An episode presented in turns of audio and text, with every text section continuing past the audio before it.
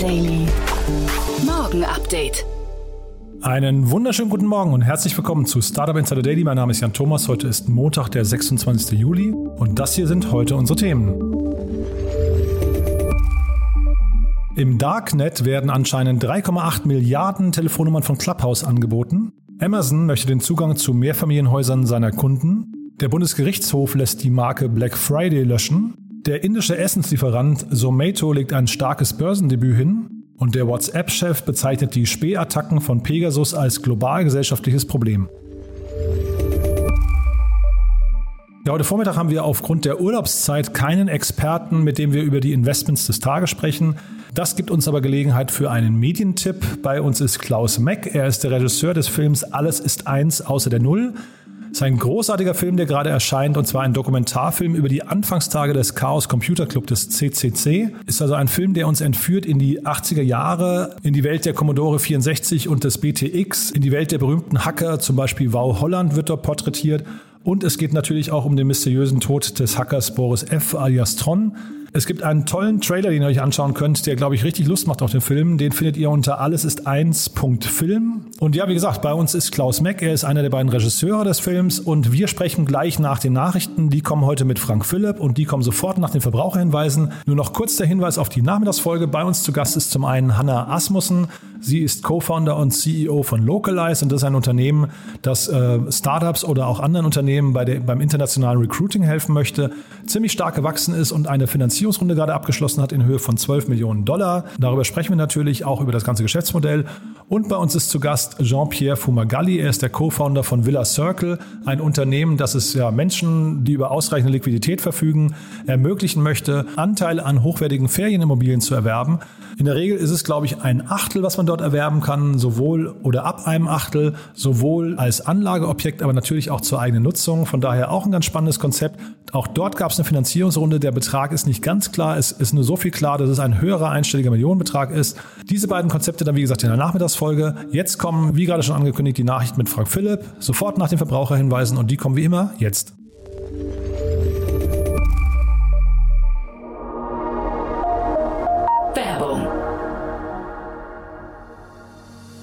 Diese Folge wird präsentiert von Safdesk, der digitalen Buchhaltungssoftware. Die Gründer Fabian Silberer und Marco Reinbold hatten es sich zum Ziel gesetzt, Selbstständigen und Kleinunternehmern den Arbeitsalltag zu erleichtern. Als Söhne von Selbstständigen kennen sie das Problem der nervigen Buchhaltung und haben daher eine Plattform geschaffen, auf der Unternehmer ihre Finanzen stets im Blick haben und mit der die Buchhaltung einfach von der Hand geht. Sichere dir jetzt 100% Rabatt auf die ersten sechs Monate auf www www.safdesk.de slash startupinsider.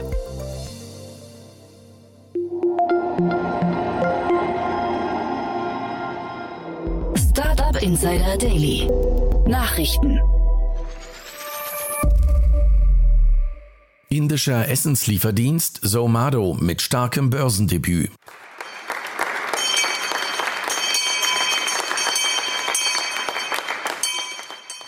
Der indische Essenslieferdienst Zomato hat am Freitag einen fulminanten Börseneinstand hingelegt. Dabei sind die Aktien des Unternehmens, an dem auch der deutsche Lieferdienst Delivery Hero beteiligt ist, zwischenzeitlich um mehr als 80 Prozent gestiegen. Zomato wurde bereits im Jahr 2008 gegründet und ist in rund 525 indischen Städten aktiv. Auf der Plattform findet man über 390.000 Restaurants, die über Zomato ihre Gerichte zum Liefern anbieten. Zusätzlich können über die Plattform auch Tische in Restaurants gebucht und Bewertungen abgegeben werden. Am ersten Handelstag wurde Somado zwischenzeitlich mit mehr als 12 Milliarden Dollar bewertet. Delivery Hero war im Jahr 2019 bei Somado eingestiegen und hatte für 50 Millionen Dollar rund 2% des Unternehmens erworben. Das erste ist natürlich, dass die ähm, Behandlung der Daten durch den Anbieter selbst nicht den europäischen Standards entspricht, dass man das zwar vorgibt in der Datenschutzerklärung, aber in der Tat mit den Daten schon im Drittstaat anders arbeitet. Dazu kommen die Zugriffsmöglichkeiten staatlicher Stellen. Datenschutzbeschwerde. Bei der Berliner Datenschutzbehörde ist eine Beschwerde gegen die Social-Media-Firma TikTok eingegangen. Laut der offenbar von TikTok-Mitarbeitern eingereichten Beschwerde sorgen sich Teile der Belegschaft des Unternehmens um ihre persönlichen Daten.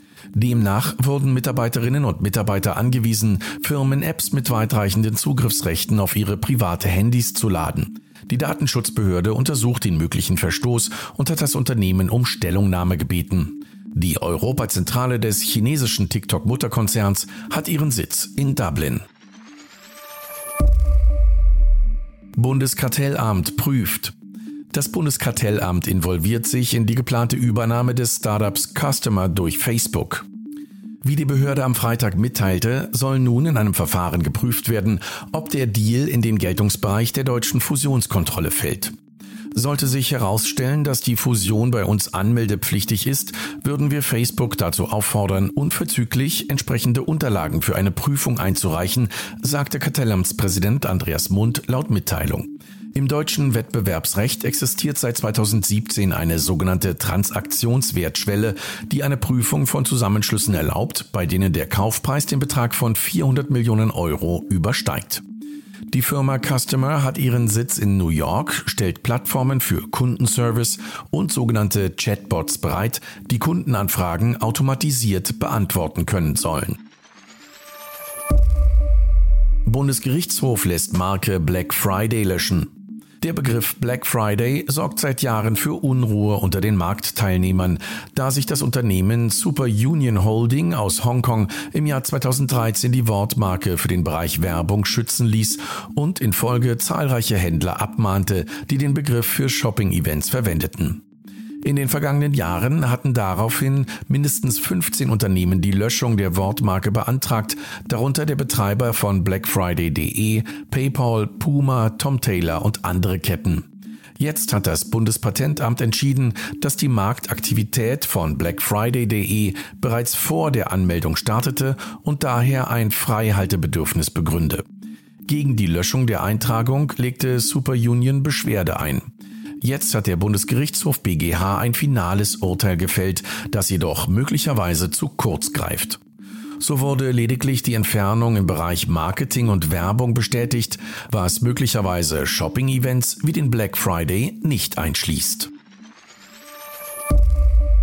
Clubhouse liegt 3,8 Milliarden Telefonnummern. Im Darknet wird derzeit die gesamte Datenbank von Clubhouse angeboten. Diese umfasst laut Angaben des Verkäufers neben 3,8 Milliarden Handynummern auch Festnetznummern, Nummern von Privatpersonen und Firmentelefonnummern. Zusätzlich sollen die Nummern in dem Datensatz mit einer Bewertung versehen sein. Nummern, die häufiger aufgetreten sind, sind hervorgehoben, da sie mutmaßlich besser vernetzten Personen gehören. Sollte dies stimmen, wäre es zeitgleich auch ein Beleg dafür, dass Clubhouse heimlich die Kontakte aller seiner nach eigenen Angaben über 10 Millionen Nutzerinnen und Nutzer in Echtzeit synchronisiert und in die Clubhouse Datenbank übertragen habe. Dies wäre ein Verstoß gegen die EU-weite allgemeine Datenschutzverordnung, die das Sammeln von Personendaten, die nicht den Dienst oder Service nutzen, verbietet. Clubhouse selbst hat den Vorwurf sofort dementiert und klargestellt, dass es keinen Datenleak gegeben habe. Es gibt eine Reihe von Bots, die Milliarden von zufälligen Telefonnummern generieren. Für den Fall, dass eine dieser zufälligen Nummern aufgrund eines mathematischen Zufalls auf unserer Plattform existiert, gibt die API von Clubhouse keine benutzeridentifizierbaren Informationen zurück, so das Unternehmen in einer Stellungnahme. Weltweit sind offenbar Journalisten, Menschenrechtsaktivisten und oppositionelle Politiker ausgespäht worden. Laut internationalen Recherchen, an denen auch NDR, WDR, Süddeutsche Zeitung und die Zeit beteiligt waren, wurden auf zahlreichen Smartphones Spuren einer Spionagesoftware gefunden, die eigentlich zur Terrorabwehr entwickelt wurde. WhatsApp-Chef bezeichnet Pegasus als gesellschaftliches Problem. Mit der Software Pegasus sollen Journalisten, Menschenrechtler und Politiker gezielt ausgespäht worden sein. Jetzt hat sich WhatsApp-Chef Will Cathcart zu Wort gemeldet und bezeichnet die Enthüllung zur Überwachungssoftware Pegasus als Weckruf. Wie Cathcart in einem Interview mit der britischen Zeitung The Guardian sagte, seien Mobiltelefone entweder für jeden sicher oder nicht für jeden. Wenn das Journalisten auf der ganzen Welt betrifft, wenn das Verteidiger von Menschenrechten auf der ganzen Welt betrifft, dann betrifft das uns alle. WhatsApp hatte dem israelischen Softwareanbieter NSO Group bereits 2019 vorgeworfen, sich über eine später geschlossene Sicherheitslücke bei WhatsApp Zugriff auf hunderte Smartphones zu verschaffen.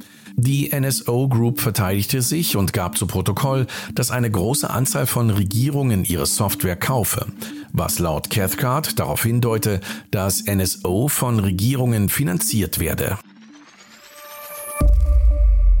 Apartments, office buildings, and gated communities can now enjoy the ease of Amazon delivery with Key for Business.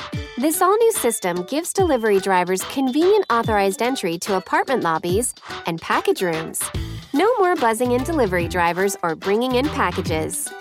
Key for Business integrates seamlessly with your building's existing access system and lets you and your staff spend less time managing your residents' deliveries and more time keeping them happy. Amazon wirbt um eigene Schlüssel für Mehrfamilienhäuser.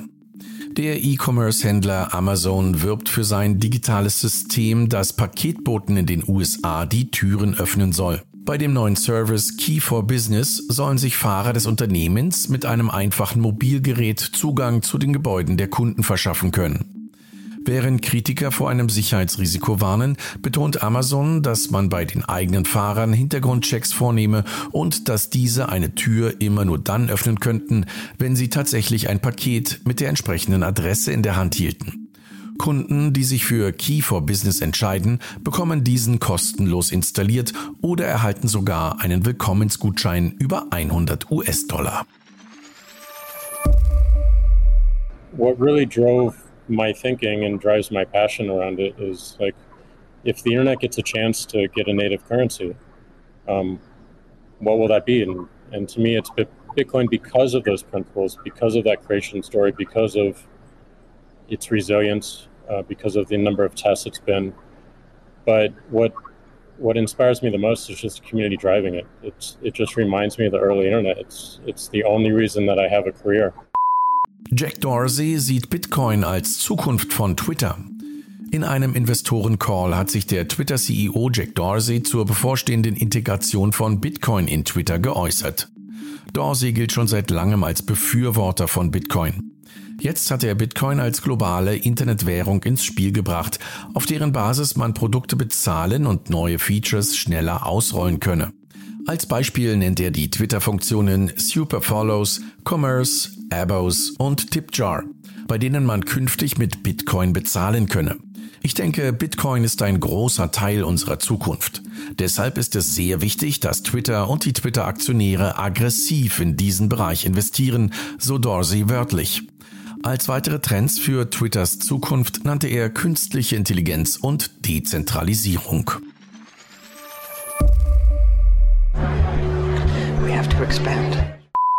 Größter Bitcoin-ATM-Anbieter expandiert in die USA und Kanada.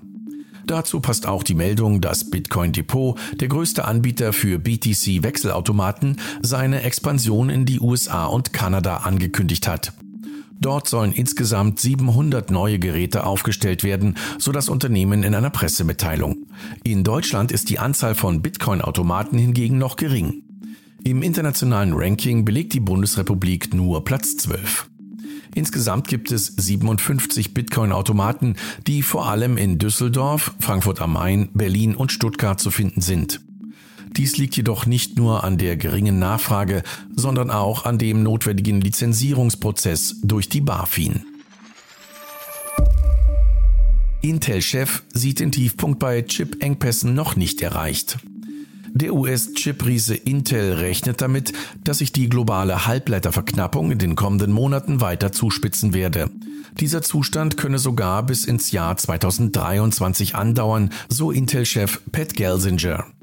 Während ich erwarte, dass die Talsohle bei den Engpässen in der zweiten Jahreshälfte durchschritten wird, wird es noch ein oder zwei Jahre dauern, bis die Industrie die Nachfrage vollständig erfüllen kann.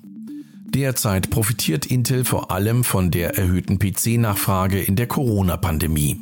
Das Unternehmen hatte am Donnerstag seine Quartalszahlen veröffentlicht und einen Konzernumsatz von 19,6 Milliarden US-Dollar und einen Gewinn von 5,06 Milliarden US-Dollar verkündet. Nach einer kleinen Werbepause geht es weiter im Programm mit den Kurznachrichten. Hey, nur ein kurzer Hinweis. Falls dir dieser Podcast gefällt, vergiss doch nicht, ihn zu abonnieren. Nur so sorgst du dafür, dass du keine unserer zukünftigen Folgen verpasst. Startup Insider Daily findest du auf Spotify, Google Podcast, Apple Podcast, Amazon Music oder überall dort, wo es Podcasts gibt.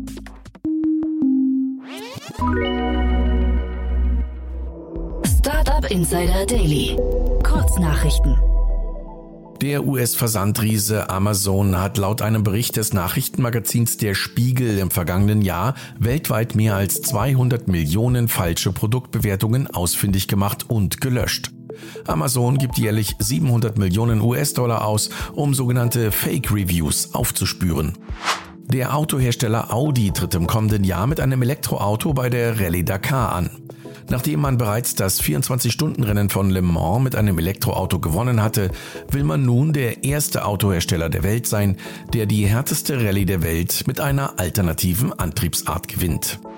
Forscherinnen und Forschern der Universität Halle-Wittenberg ist es gelungen, durch die Verbindung dreier Kristallschichten aus Barium, Strontium und Calciumtitanat einen neuen Materialmix für Solarzellen zu entwickeln deren photovoltaischer Effekt deutlich über dem von herkömmlichem Silizium liegen könne. Der Stromfluss war laut den Forscherinnen und Forschern bis zu 1000 mal stärker als Messungen mit reinem Bariumtitanat. Kanye West blamiert sich mit seiner Albumpremiere beim Apple Music Livestream. 42.000 Zuschauer hatten für das exklusive Apple Music Event im Mercedes-Benz Stadium Atlanta Eintrittskarten für 20 und 100 US-Dollar erworben. Nachdem der kontroverse Rapper zunächst mit zwei Stunden Verspätung auftauchte, rappte er nicht, er kommunizierte sogar nicht einmal mit seinem Publikum.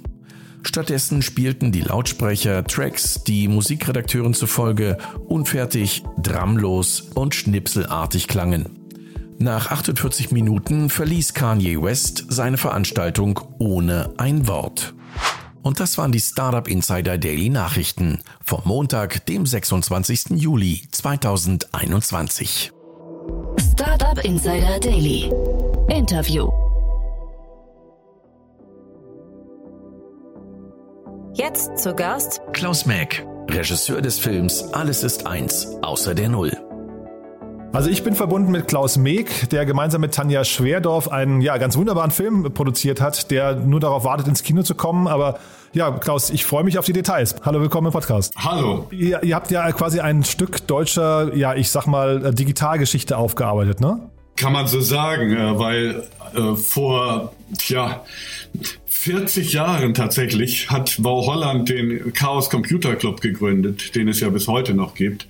Wow lebt schon seit 20 Jahren nicht mehr und wir fanden es an der Zeit, ihm da mal eine Art Denkmal zu setzen, eine Hommage an ihn zu machen, weil der hat vor 40 Jahren so viele Sachen gesagt, die wir heute äh, tatsächlich diskutieren, täglich in den Nachrichten zu sehen und so weiter. Und dafür äh, war das wichtig, mal diesen Film über ihn zu machen. Du musst es da vielleicht gleich nochmal so ein bisschen durchführen. Ne? Ich habe mir euren Trailer auch angeguckt, den finde ich ganz, ganz wunderbar, muss ich sagen.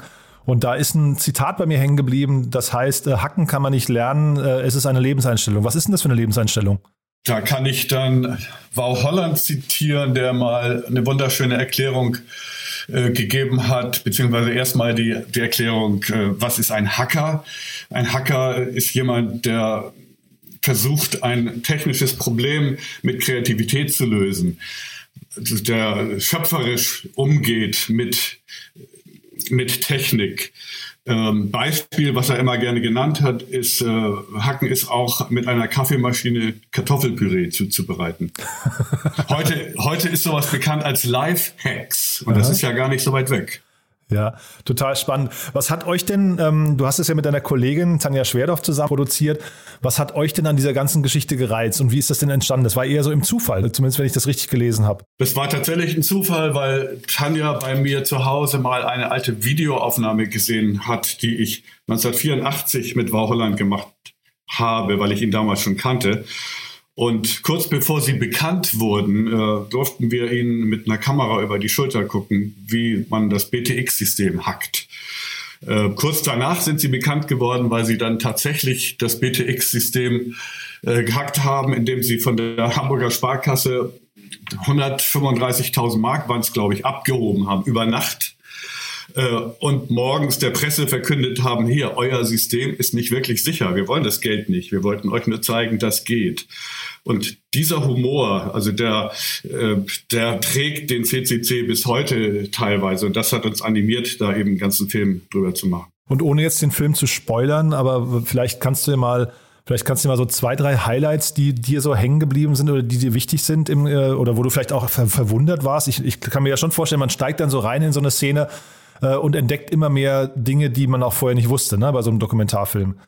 Das eine Wichtige habe ich schon erwähnt, das äh, war Holland und natürlich nicht nur er, auch die ganzen Partner, mit denen er damals schon gearbeitet hat, die, den Datenschutz so wichtig genommen hat, äh, wie er damals noch gar nicht diskutiert wurde. War also tatsächlich so ein bisschen, äh, nicht ein bisschen, sondern sehr vorausschauend, was man mit Daten alles auch äh, anstellen kann. Das heißt, sein Motto war immer, private Daten, private Daten schützen, öffentliche Daten nutzen. Und, und das habe ich auch während des Filmmachens gelernt, dieses Nutzen der öffentlichen Daten ähm, ist ja sehr wichtig geworden, je mehr Daten es jetzt gibt. Es ist ja sehr auffällig, wie wir mit unseren eigenen Daten umgehen. Damals, 80er Jahre, haben wir uns gegen eine äh, Volkszählung gewehrt. Heute äh, geben wir viel mehr Infos preis als zu jeder Volkszählung über unser Verhalten in den sozialen Netzwerken. Und, und das hat mich äh, sehr beeindruckt. Das äh, war Holland sehr ausführlich und, und gut erklärt, dass man sich oder warum man sich dagegen schützen muss. Weil oft kommt ja noch die Antwort, ich habe ja eigentlich nichts zu verbergen. Die Wahrheit ist, man wird selber zu einer Art Produkt eben für diese Großkonzerne, die mit den Daten umgehen.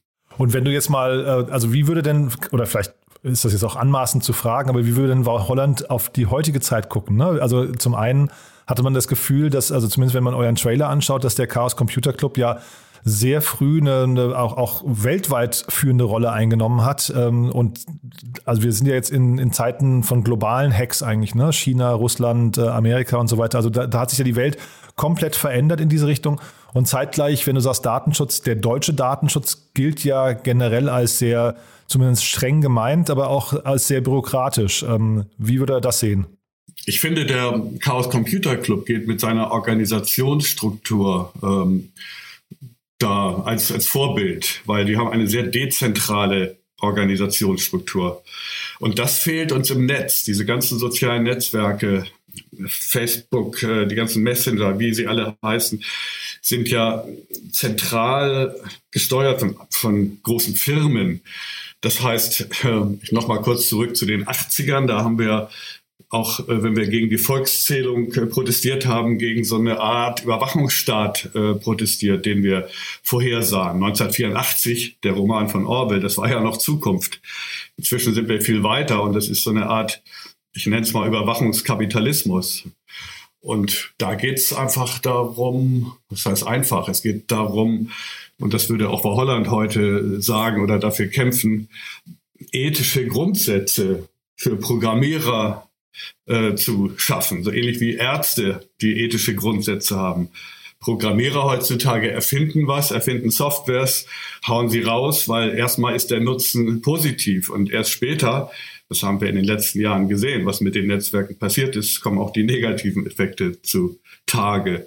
Und da ein bisschen vorausschauend zu sein und vor allen Dingen äh, diese ethischen Grundsätze zu schaffen, zum Glück finde ich, äh, dass immer mehr Programmierer, die ja früher diese Plattformen Facebook äh, oder Firmen wie Google und Co. erfunden haben, oft selber ihre Firmen verlassen, wenn sie merken, dass das kann ich nicht mehr mit meinen moralischen Vorstellungen äh, vereinbaren. Und dann hat der Film, also ich habe ja den Film noch nicht gesehen, aber das sieht man im Trailer, ähm, noch neben War Holland eine zweite Figur, die da äh, in, ins Spiel kommt, das ist Tron. Möchtest du über den nochmal kurz sprechen? Das ist ja, äh, ist da, glaube ich, ein, ein, sehr, ja, wahrscheinlich sehr tragischer Aspekt von diesem ganzen Film, ne? Richtig, in den 90er Jahren gab es sogar zwei solcher Vorfälle. Äh, Vorfälle heißt nicht wirklich aufgeklärte Selbstmorde von Hackern aus dem Umkreis des CCC. Der CCC ist ein loser Verband, das heißt, es gibt da keine Mitgliedschaft in dem Sinne und jeder kann dem CCC nahestehen. Und das war nun einer, der hat der war sehr schlau und hat Krypto über Kryptophon erfunden, also ein Telefon, mit dem man verschlüsselt telefonieren kann. Und das hat ähm, nicht nur Firmen interessiert, sondern auch äh, Geheimdienste und Co.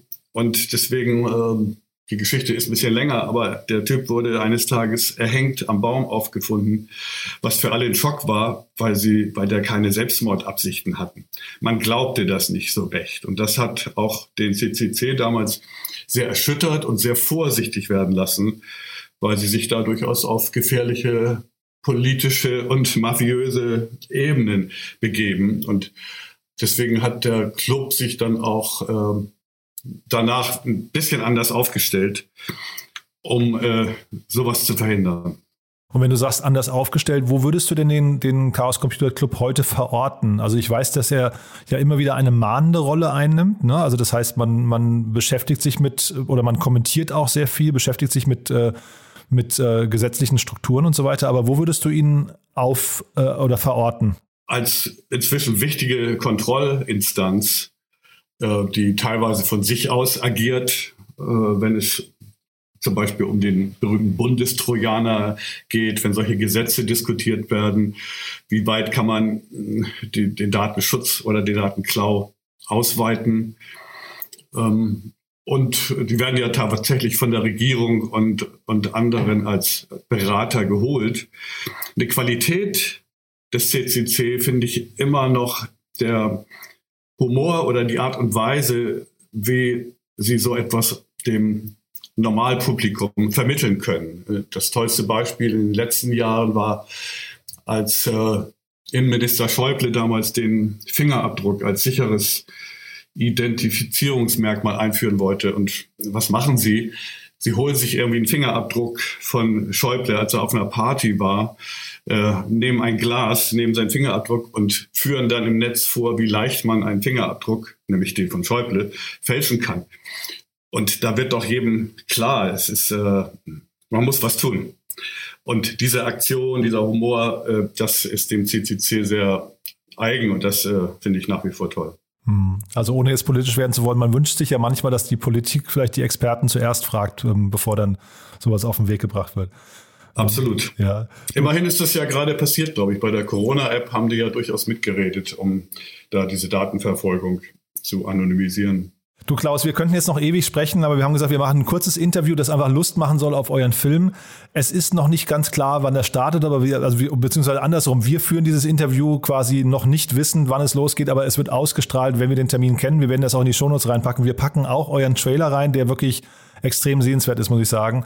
Und ich drücke euch einfach die Daumen, dass das jetzt nicht, also wir, wir, wir beide sprechen hier im März. Ähm, ich hoffe, dass es nicht zu lange dauert, bis der Film ins Kino kommen kann. Vielen Dank, das hoffe ich auch. Ja, danke dir, Klaus. Ne? Und äh, schönen Gruß auch an deine Kollegin. Es sind, also wie gesagt, es ist ein tolles Werk geworden, was ich, was ich gesehen habe bis jetzt. Super. Werde ich machen. Vielen, vielen Dank. Startup Insider Daily, der tägliche Nachrichtenpodcast der deutschen Startup-Szene.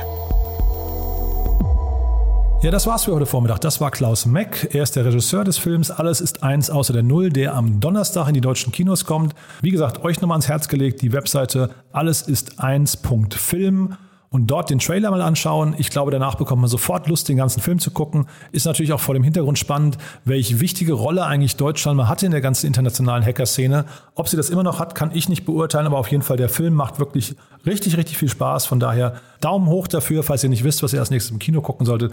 Das ist auf jeden Fall eine Empfehlung.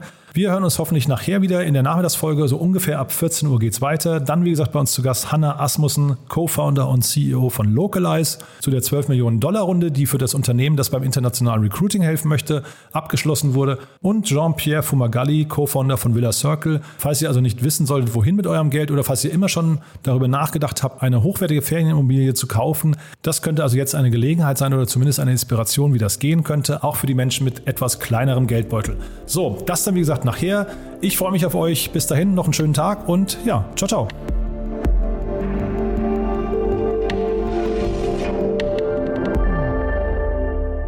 Diese Folge wurde präsentiert von Safdesk, dein Partner für smarte und digitale Buchhaltung. Mehr Informationen unter www.safdesk.de.